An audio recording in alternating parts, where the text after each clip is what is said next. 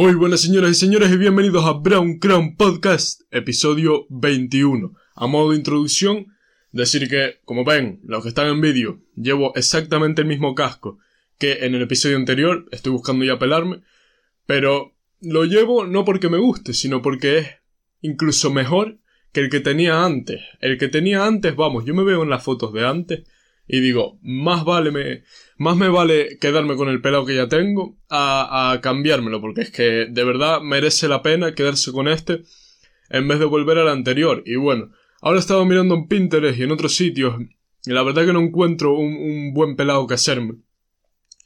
Porque mi pelo tiene dos principales problemas, que no sé cómo peinármelo, ni tampoco tengo la suficiente constancia como para hacerlo, no lo considero algo tan importante. Y segundo, que tiene un montón de remolinos por ahí que, que yo no sé cómo los peluqueros me lo van a hacer, a lo mejor no me conocen más en un destrozo, entonces tengo un gran dilema ahí, pero ya veremos cómo, cómo lo vamos solucionando las próximas semanas. Bueno, comentar también que he hecho un cambio de miniaturas, mucha gente lo habrá visto ya, y ahora me acabo de acordar de que tengo que subir una historia a Instagram para presentar las nuevas miniaturas y poner una encuesta a ver si la gente le gusta o no. Si les parece mejores que las anteriores, mejores que las anteriores les van a parecer. Porque al principio yo no subía ningún tipo de miniatura y es una cosa de la que me arrepiento. Porque podría haber tenido mucho más empuje si hubiese dedicado tiempo a una buena miniatura. Porque eh, es tan importante el vídeo como la miniatura, yo creo. No en mi opinión, porque yo valoro más el contenido, pero para que la gente clique y para que la gente le interese el programa, sí es verdad que una buena miniatura tiene que estar ahí, más que nada en el YouTube de hoy en día, por lo menos.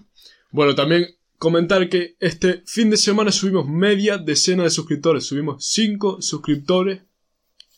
Y la verdad que en la escala de 100, como ya digo, es un aumento bastante grande y ¿Por qué no decirlo? Al ver ese pequeño cambio, yo con los pequeños cambios soy muy feliz y al ver ese pequeño cambio, la verdad que me entraron ganas de venir a grabar más incluso.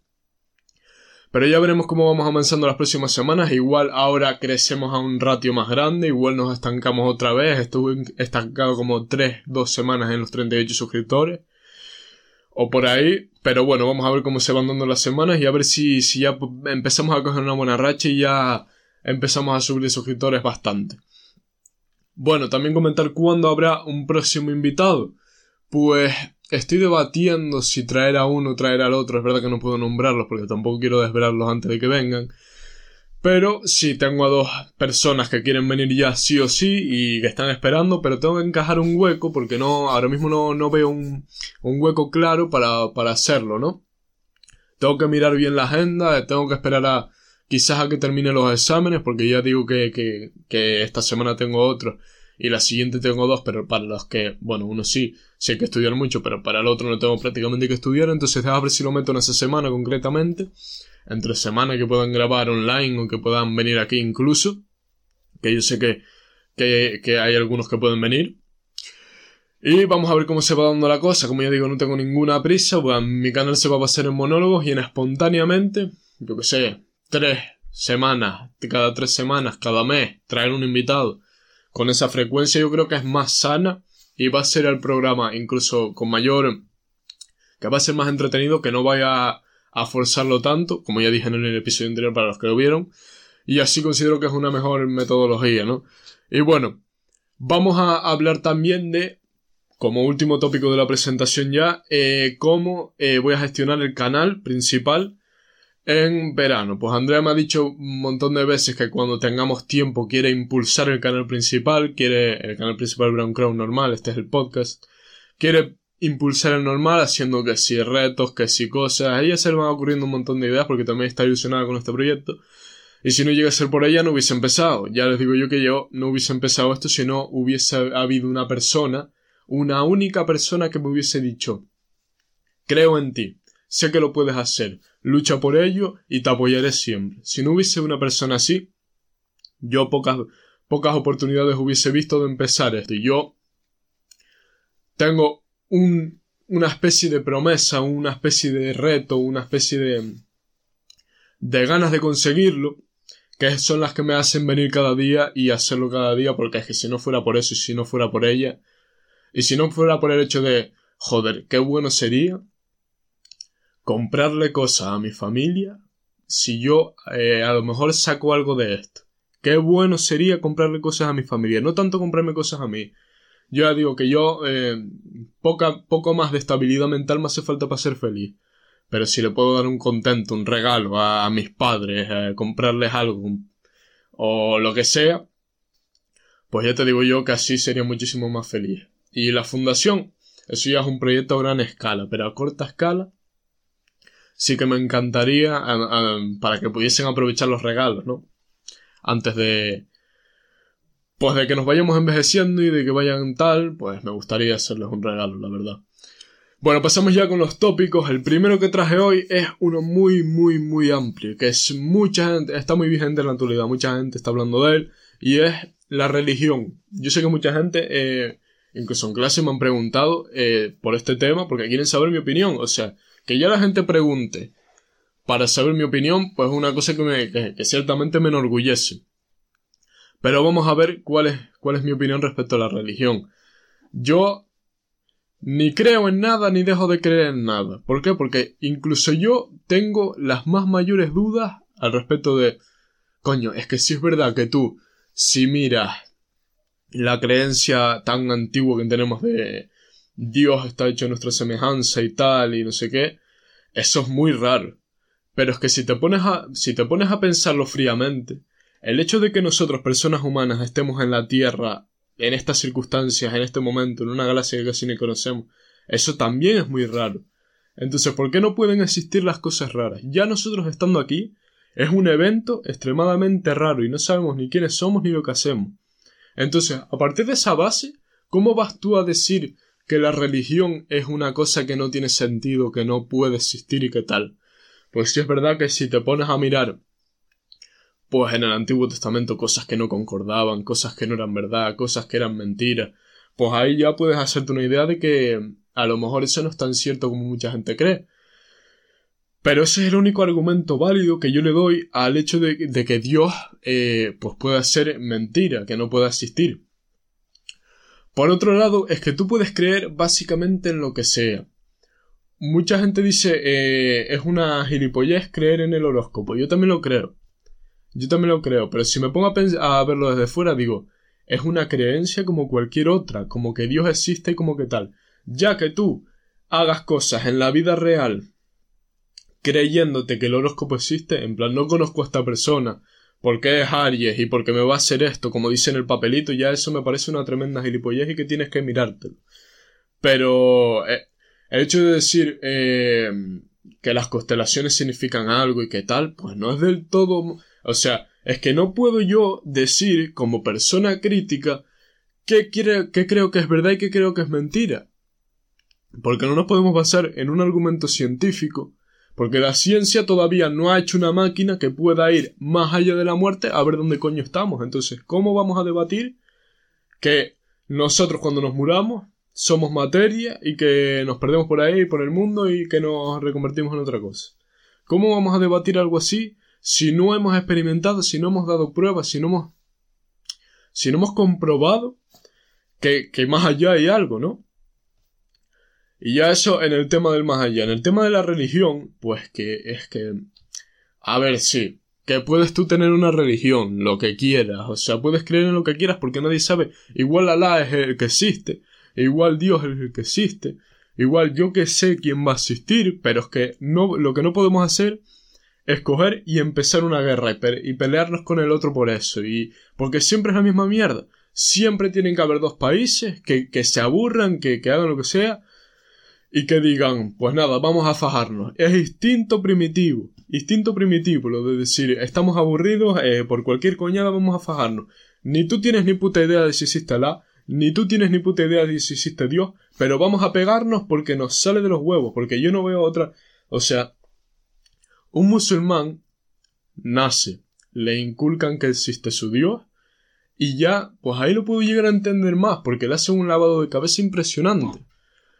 Y, es su religión, y sí, lo entiendo. Pero un, cristiano que nace y que te dan toda la libertad para que tú elijas tu religión y que tú elijas, tú elijas lo que quieras hacer. que después cojas y te empieces a, pelear, a criticar con otro por la religión, es que ya es de ser infra, es de ser infrahumano, es de no tener cabeza ninguna y de demostrar tu gilipollez al, mundo exterior, ¿no? Y por Twitter, me, fajadas de religión por Twitter, pero si nadie sabe dónde coño está ni qué coño hacemos aquí, ¿qué hacemos fajándonos? Pues por pura diversión, porque hay gente que, que le gusta, hay gente que le gusta pelearse por diversión, porque no sé si es, una cosa que está dentro de nosotros o, o qué, o, si era una manera de nosotros divertirnos cuando éramos monos, porque nos cogíamos y estábamos aburridos un día, no teníamos depredadores al lado, y lo que, hacía, lo que hacíamos era pegarnos unos a los otros y así nos divertíamos. Hasta eso ha perdurado hasta hoy en día, porque la gente no es capaz de controlar el instinto que lleva adentro. Pero la religión es siempre lo mismo. Nadie puede estar 100% seguro de nada. Ni los ateos están seguros de lo que dicen, ni los cristianos están seguros de lo que dicen, ni nadie está seguro de lo que dice, porque todo el mundo improvisa y piensa que tiene la razón. Y cuando, y, cuando lees un libro, pues más te lo crees, porque no es lo mismo decir la razón, la que tú piensas, eh, de, de tu voz a la gente, que ver que está escrito en un libro y sacarlo tú al público, porque te piensas que por estar escrito en un libro es verídico, es más, es un argumento con más fuerza que si lo dijeras tú por tu cuenta.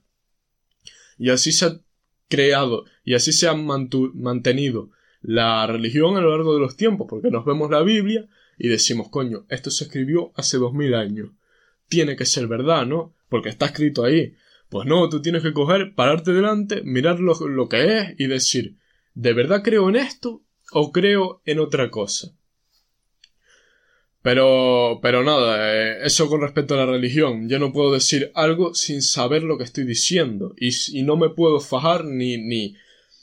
Y, uno siempre tiene que estar abierto a, a, en cualquier momento de su vida, pues, coger otro punto de vista y tal. Si es verdad que, por ejemplo, te pones a mirar a un profesor de religión, y por mucho que haya cambiado de vista, ese no puede decir no creo en Dios de repente porque es su asignatura y porque la ha estudiado ya, ha hecho esa decisión. Por eso creo que hacer la carrera, y más hoy en día no creo que tenga muchas salidas, pero hacer la carrera de teología y de estas cosas yo creo que es un poco precipitado porque todos en cualquier momento podemos cambiar de opinión y todos en cualquier momento podemos tener una opinión diferente a la que teníamos a los 18 años cuando fuimos a hacer una carrera. Pero si a los 18 años pues te gustaba hacer la carrera, pues la haces y ya está lo que pasa es que después no vas a tener la libertad.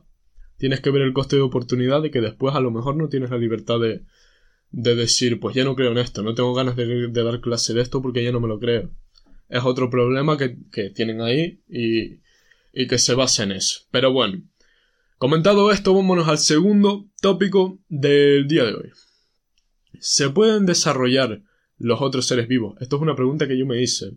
Que yo mismo estaba en la cama una noche y yo dije, Coño, si el ser humano ah, proviene supuestamente de los monos, que nosotros estábamos subidos a un árbol, nos bajamos, empezamos a caminar, eh, desarrollamos nuestro cerebro tanto, no puede haber otra especie. No digo ahora, porque está claro que nos la cargamos. O sea, antes de que, de que alguna especie se evolucione tanto. Y no la vamos a ver porque eso es de millones de años.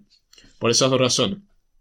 Pero si nosotros, por ejemplo, eh, viniese otro meteorito y nos extinguiésemos, ¿habría otra especie capaz de, cuando el mundo volviera a ser verde y demás, ¿habría otra especie capaz de volver a desarrollarse tanto como para llegar a nuestro nivel intelectual a través de millones de años, para llegar a donde nosotros estamos y para llegar al conocimiento que nosotros tenemos y para hacernos ahora las mismas preguntas que nosotros nos hubiésemos hecho los seres humanos eh, en la actualidad ahora mismo, por ejemplo, eh, ¿de verdad estamos solos en el universo o tal? Si llegan a esa capacidad intelectual como para preguntarse eso.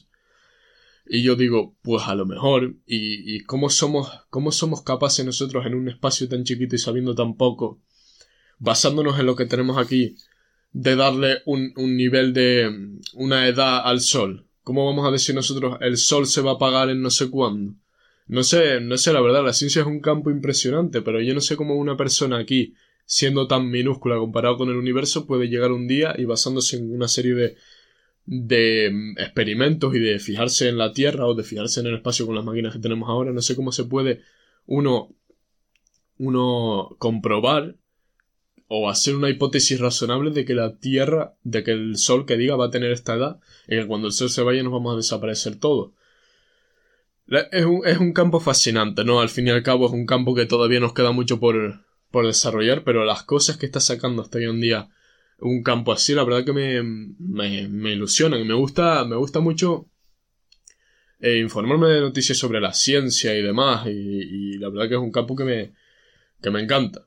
Pero no lo hago porque, joder, es que mira que hay que estudiar en ese campo. O sea, no es lo mismo. Y, y me gusta una parte de la ciencia, otra parte no me gustaría tanto. Entonces, yo voy a estudiar economía porque me gusta en, completo la relación que tiene con la política, la relación que tiene todos los campos. Que tú para ser economista de verdad tienes que saber de todo, de geografía, de política, de un montón de cosas, de un montón de campos, incluso de literatura y de historia. Tienes que saber un montón de cosas para poder estudiar economía. Es una cosa que que yo siempre he perseguido, porque yo siempre he dicho, coño, yo quiero ser una persona de verdad eh, sabia, una persona que sepa de todo, que sepa que le venga un tío, un niño pequeño, que tú sepas de un campo, del otro, de, de aquel.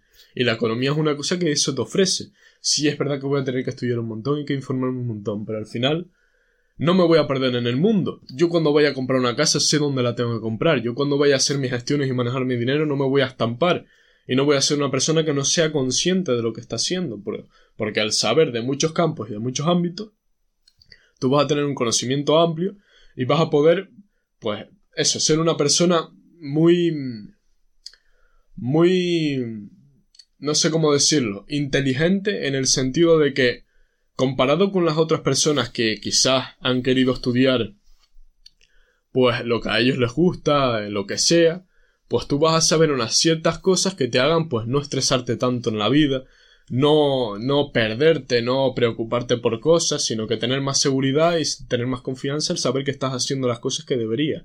Hay mucha gente que no puede tener eso porque a lo mejor estudia una carrera, sí es verdad que puedes tener después cultura general y poder hacer cursos de la, de, de, de política, economía, de cultura, de lo que sea, pero yo volviendo al tema, creería que otros seres vivos se pudiesen desarrollar tanto como los seres humanos si el mundo volviese, se reiniciase?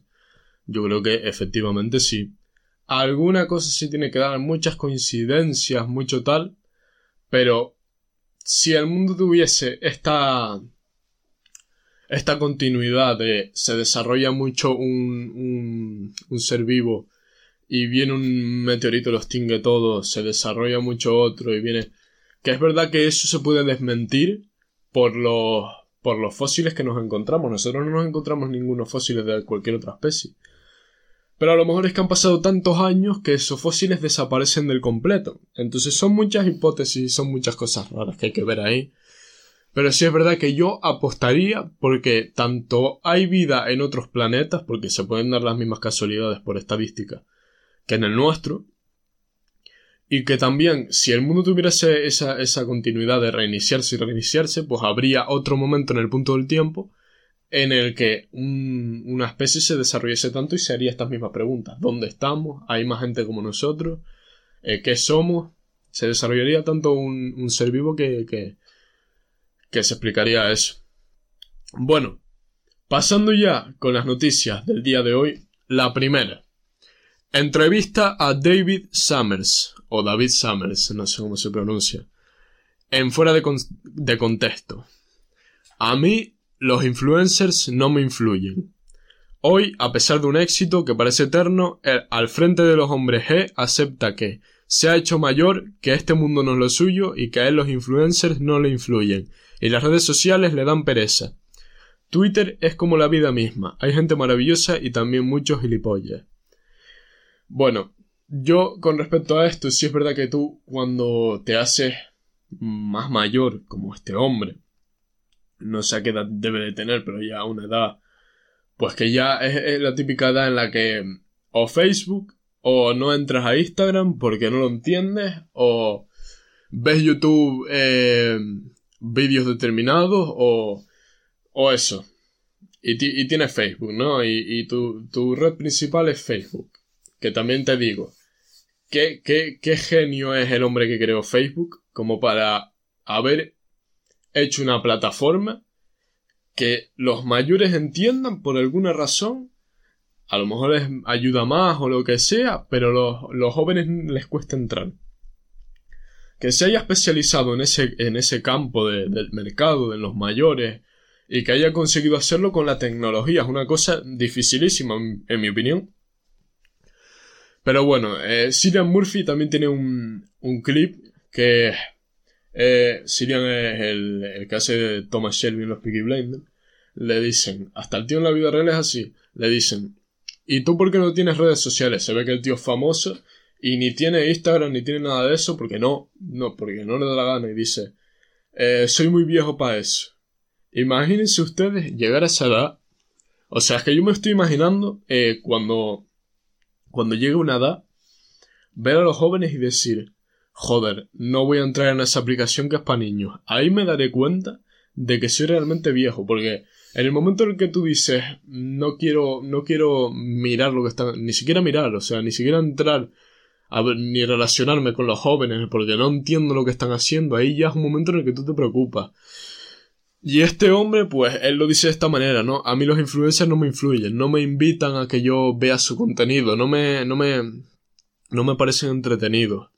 Y bueno, también se ve que, ha experimentado con Twitter porque se metió y vio mucha la gente que había en Twitter, ¿no? La gente de Twitter. Que no digo que todo, que no digo que todo el mundo sea así, pero, pero sí hay gente que, que, que la verdad que impresiona el, el, el nivel que tiene para, para determinadas maneras, el nivel de inconsciencia e ignorancia que tienen para decir ciertas cosas, que tienen para apoyar ciertas cosas, que tú dices, sí, puedes apoyar un partido político, pero si ya de por sí los partidos políticos no hacen lo óptimo, ni eligen las, las opciones que deberían, sino por se mueven por intereses, entonces yo, sinceramente, antes de apoyar cualquier partido político, me informaría, vería a través de la economía, de los campos estos que, de la política, vería qué mejoras, qué cambios son los que pueden hacer para llegar a España y a partir de ahí relacionaría un partido con el otro y vería cuál es el mejor. Pero es que la gente está con esta mierda de izquierda, derecha, no sé qué, soy de esto, soy de lo otro, como si fuese un equipo de fútbol, y no se dan cuenta de que los partidos políticos se las debería de sudar y lo que les debería importar son las medidas que aplica cada partido en su programa, en lo que sea, lo que persigue, para que en el futuro, o para que en el corto plazo, o para que en el largo plazo, para que tus hijos coman bien y tengan un país bueno, sean medidas que mejoren a España. Como la tasa de desempleo que nosotros vimos el otro día, y que, el otro día, la semana pasada, y que mencionamos tanto y que estudiamos un poco a partir de los pocos conocimientos técnicos que tengo yo pudimos sacar unas conclusiones y decir esto lo que va a hacer es aumentar y empeorar la tasa de paro y no vamos a poder crear empleo para para eh, de verdad frenar eh, esta España envejeciéndose y poder pagar las pensiones porque si no le vamos a tener que pedir préstamos a no sé es que es un problema muy grande es un problema muy grande que la gente se tome la política como partidos de fútbol como equipos de fútbol que, y que te vengan 50 tíos cada vez que tú expreses tu opinión. Porque parece, es que ya es el nacionalismo absurdo, ¿no? Es el, ya el decir, mira, yo soy del equipo rojo y por eso te voy a criticar, voy a mostrar tu opinión para, los, para que los rojos vean que yo estoy criticando a este tío y para que la gente venga a hablar conmigo y tal. La política se ha convertido en eso. No se ha convertido en, en ver qué medidas le hace falta a España, no. Yo digo eh, más que los, o sea, los jóvenes. Estoy centrándome en los jóvenes. No se centra en eso, porque ¿cómo coño van los jóvenes a saber qué le hace falta a España? Los jóvenes nada más están ahí para decir, mira, yo soy interesante, yo opino de política y, y tal. Por ejemplo, Andrés, yo pienso que es una persona que está informada de verdad y que él mira los partidos, que se, que se educa, que mira más o menos lo que nos haría falta, que, y a partir de ahí elige y ya está intentando llegar a cargos de, de, de respeto para hacer sus cambios, hacer sus medidas y decir su palabra, porque Andrés es una persona que de verdad quiere el bien para el país. Pero después te ves a, tres gilipollas en Twitter diciendo la misma mierda de siempre.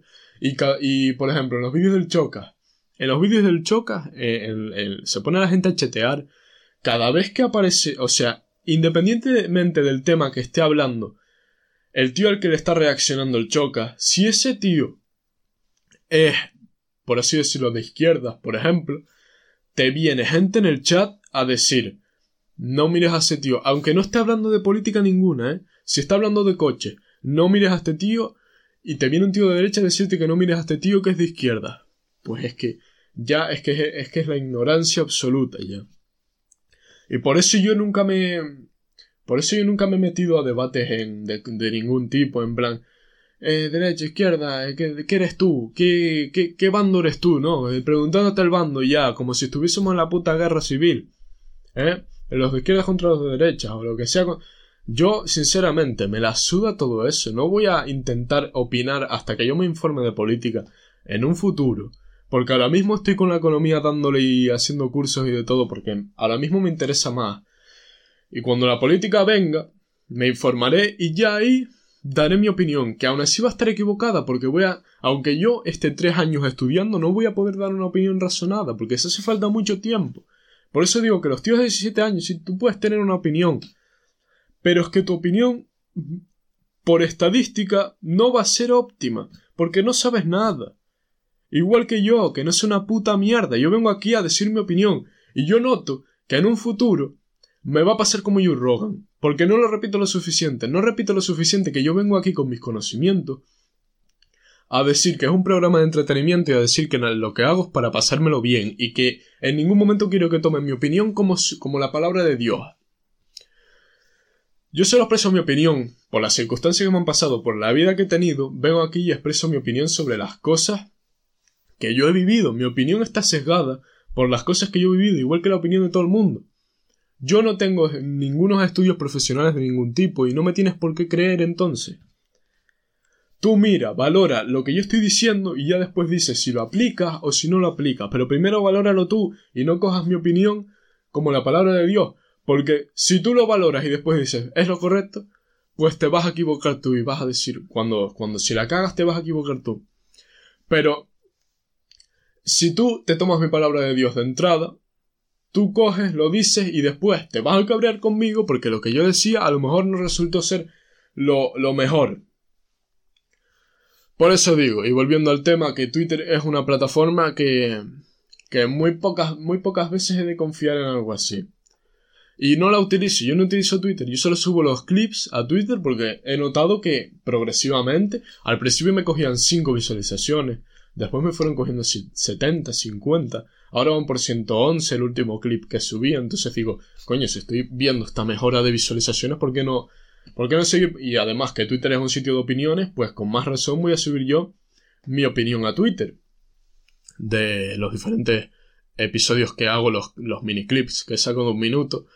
Para que la gente pueda debatirme y tal, en un futuro ahí los tienen, ¿no? Los voy subiendo para ver si crezco un poco ahí. Pero entiendo perfectamente a este tío. Eh, no le gusta Twitter y ya...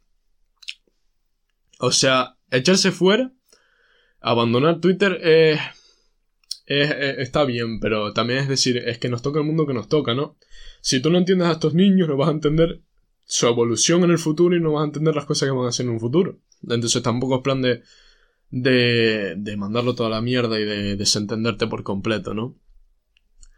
Segunda noticia.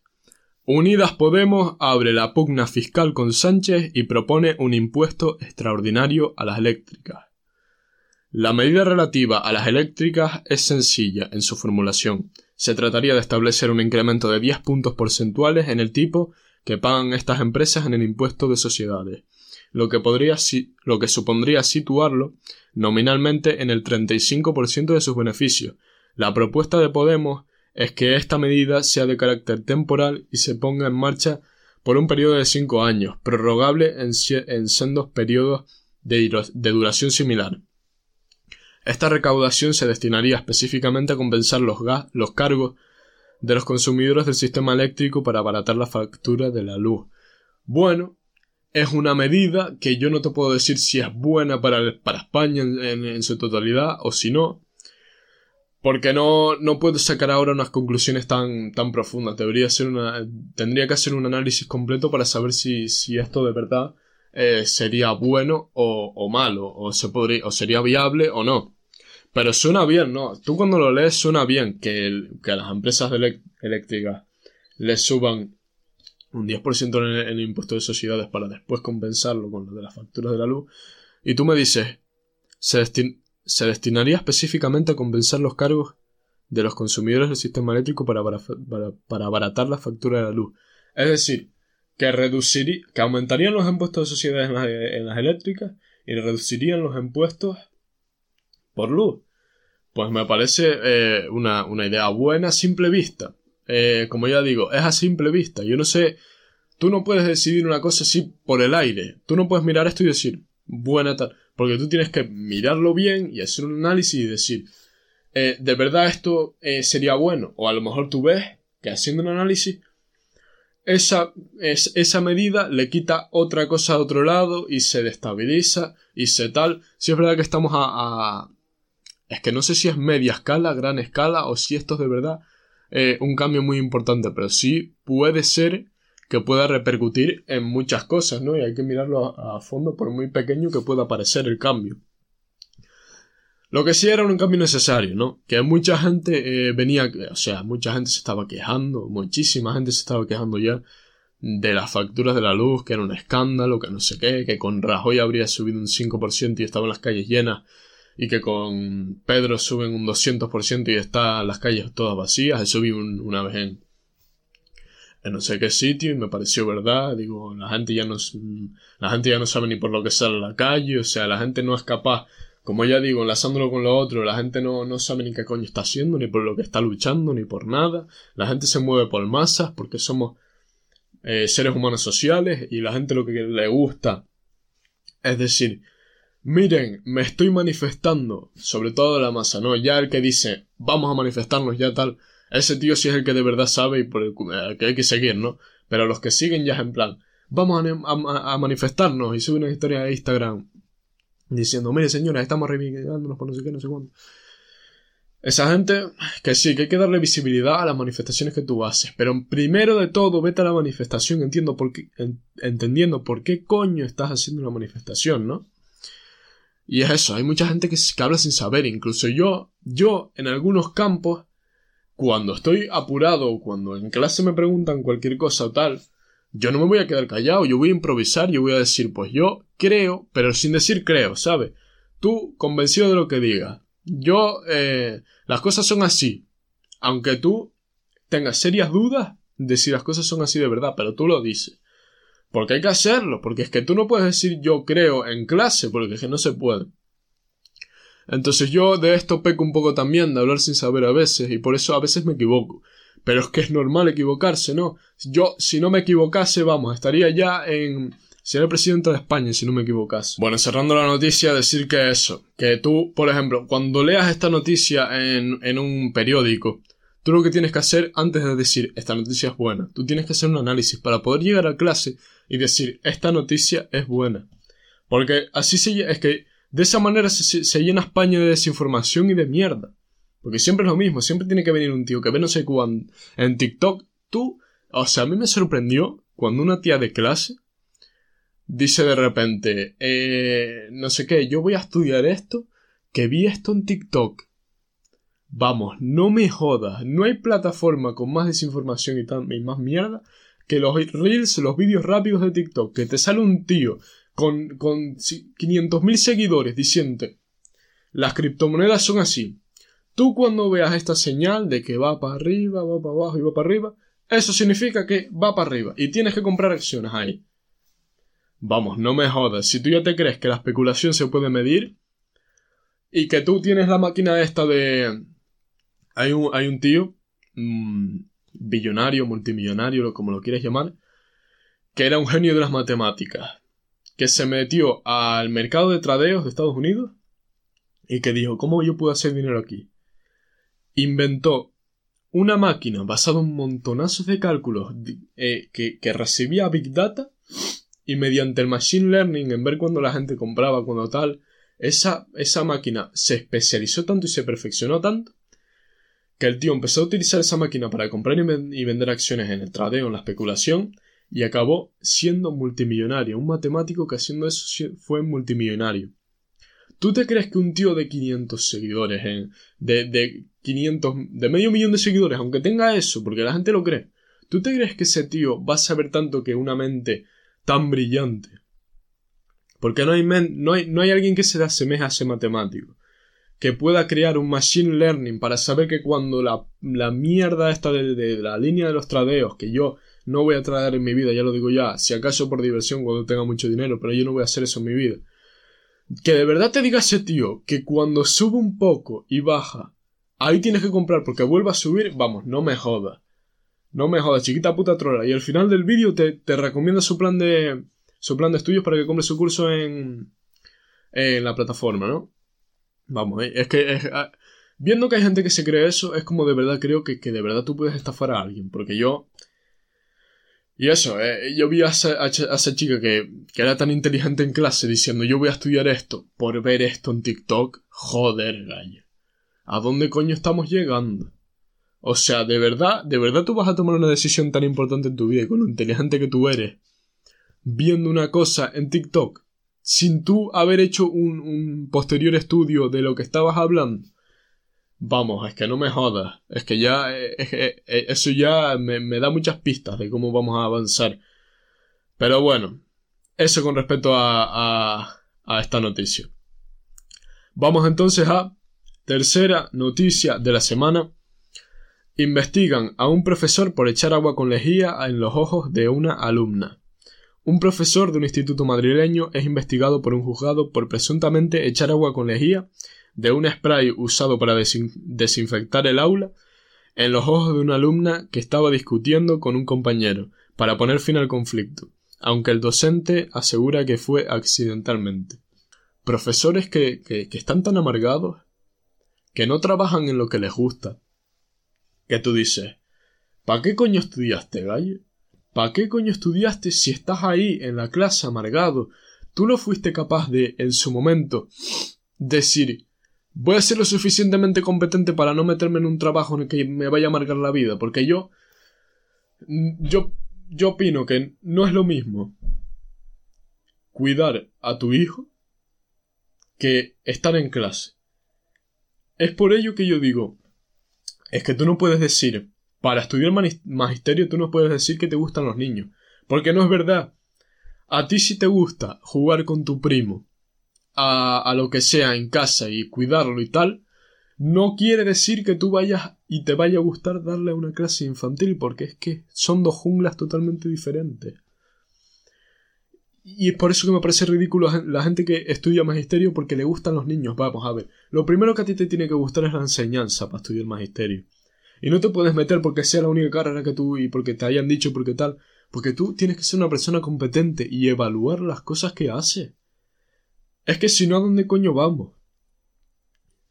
Pues a eso, a estudiar educación, a ser profesor, a amargarte y a cometer una cosa así, a seguir mandando más mierda de la que tiene encima España porque no hay personas competentes y no hay personas que sean conscientes de lo que coño están haciendo. Y bueno, ya con la cuarta noticia vamos a ir un poco más rápido.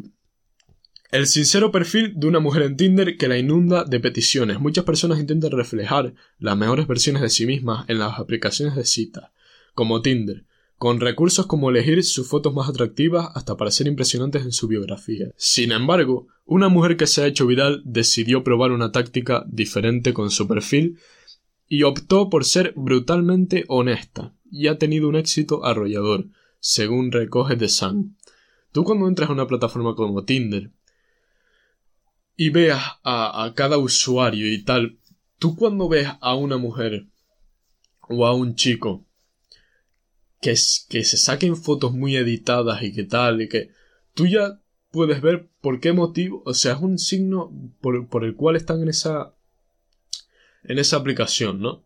Si tú ves que Tú vas a valorar, tú eres una mujer y vas a valorar entre dos personas. Hombre, estoy asumiendo que una mujer tal. Pero es que no tengo que decir en cada puto episodio que hay más género. Bueno, ustedes imagínense que una chica tiene dos perfiles. Un chico y otro chico. Vemos que el primer chico eh, utiliza un perfil y se saca fotos con mucha edición, ¿no? con muchos muchos filtros, intentando eh, quedar de una determinada manera, mejores ángulos, tal. Eh, se viste para las fotos de determinada manera y ese pose es determinada. Tú ya tienes claro que para qué ese chico está en esta aplicación, para qué ese chico está en Tinder. no, no creo que busque una relación duradera y larga, ¿no? Y después está otro chico que no sé, ni se molesta en ponerse eh, ropa como de salir a, la, a, una, a una fiesta por la noche, sino que muestra más, eh, se muestra más a sí mismo. No utiliza apenas filtros, porque es que ¿cómo vas a ver a un tío en la vida real que utilice filtros? Esa es otra de Instagram, por ejemplo. ¿Cómo vas a ver a una persona que utiliza filtros en la vida real? Es que no tiene ningún sentido, sobre todo si utilizas Instagram para para eso, para relacionarte públicamente y para con respecto a las relaciones eh, de pareja. Pero en Tinder, cuando tú ves un perfil así y tú, ¿tú qué quieres? ¿Tú qué buscas? ¿Una relación duradera o una relación corta? Si buscas una corta, vete con este chico, el, que, el que se sacaba las fotos con filtros, porque lo vas a tener. Y así no te vas a coger disgustos. Tú evalúa antes de, de eso.